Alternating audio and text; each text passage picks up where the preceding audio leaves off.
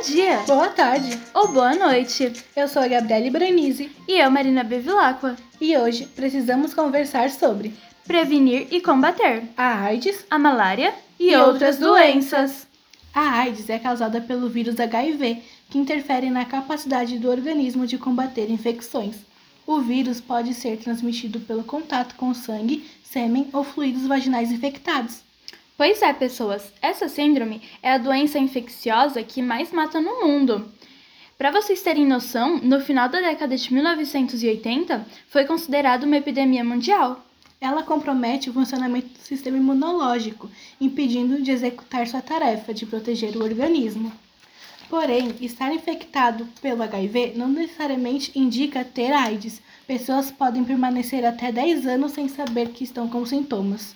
É, a Organização Mundial da Saúde estima que cerca de 1,6 milhão de indivíduos morrem e 2,6 milhões são infectados por ano, sobretudo em países pobres. Os países mais atingidos seria África, Zimbábue? Exatamente. Todos os países da África sa saariana, como Uganda, Malawi, Moçambique e etc. Para sua prevenção, o indicado é o uso de preservativo, a utilização de seringas, agulhas descartáveis e uso de luvas também ao manipular feridas ou líquidos corporais. Se você for uma gestante HIV positiva, deve usar antirretrovirais durante a gestação para prevenir que o bebê nasça com HIV. Na África do Sul, muitas mulheres são abusadas sexualmente desde novas, facilitando assim a contaminação da população, sendo o país com maior número de casos de AIDS. Uma forma de combater isso seria a conscientização do homem na sociedade, a distribuição gratuita de preservativos e dar assistência a essas mulheres. A malária é uma doença causada por quatro diferentes tipos de protozoários e três deles estão ativos no Brasil e podem transmitir a doença para pessoas que vivem aqui ou que estão visitando o país. A transmissão da malária acontece por duas formas: por meio da picada de um mosquito que esteja infectado ou por uso incorreto e compartilhamento de agulhas e instrumentos cortantes. De modo geral, toda a malária se inicia de forma bastante similar a uma gripe comum. Como assim é uma gripe comum? Eu tava meio mal esses dias.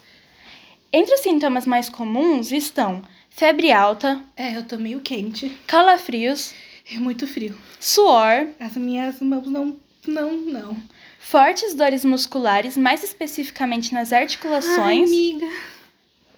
dor de cabeça, Parece que ela vai explodir. taquicardia, Olha meu coração. aumento do baço Não sei onde fica, mas aumentou. e vômitos. Ai, eu tô meio enjoada. Eu tô bem enjoada. Mas para você confirmar tudo isso se é malária, melhor visitar um médico. Você, amiga, é só hipocondríaca.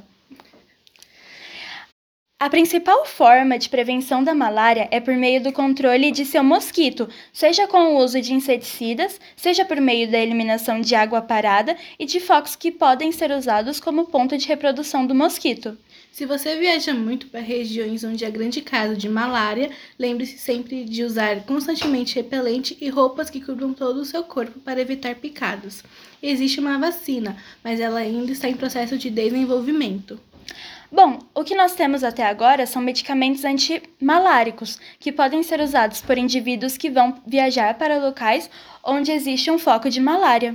Para a gente finalizar nossa conversa, vamos falar sobre a tuberculose, que é definida como uma doença bacteriana, ou seja, causada por uma bactéria.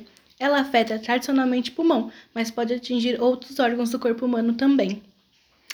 Os principais sintomas da tuberculose são tosse forte e frequente por mais de duas semanas, expelimento de catarro, catarro com a presença de sangue, febre, dor no peito, falta de ar, cansaço, perda de apetite e rouquidão.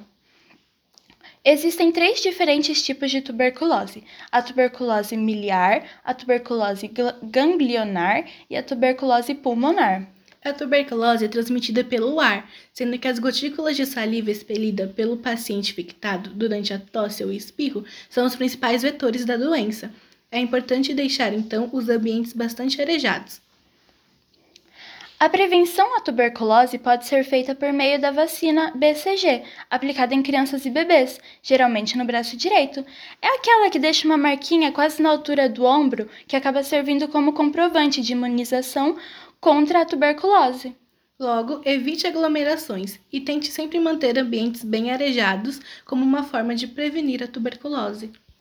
É isso aí, pessoal. Por hoje é só. Nos vemos semana que vem para mais um episódio do Precisamos Conversar. Um beijo especial para a Karina e um abraço para o seu marido Wesley.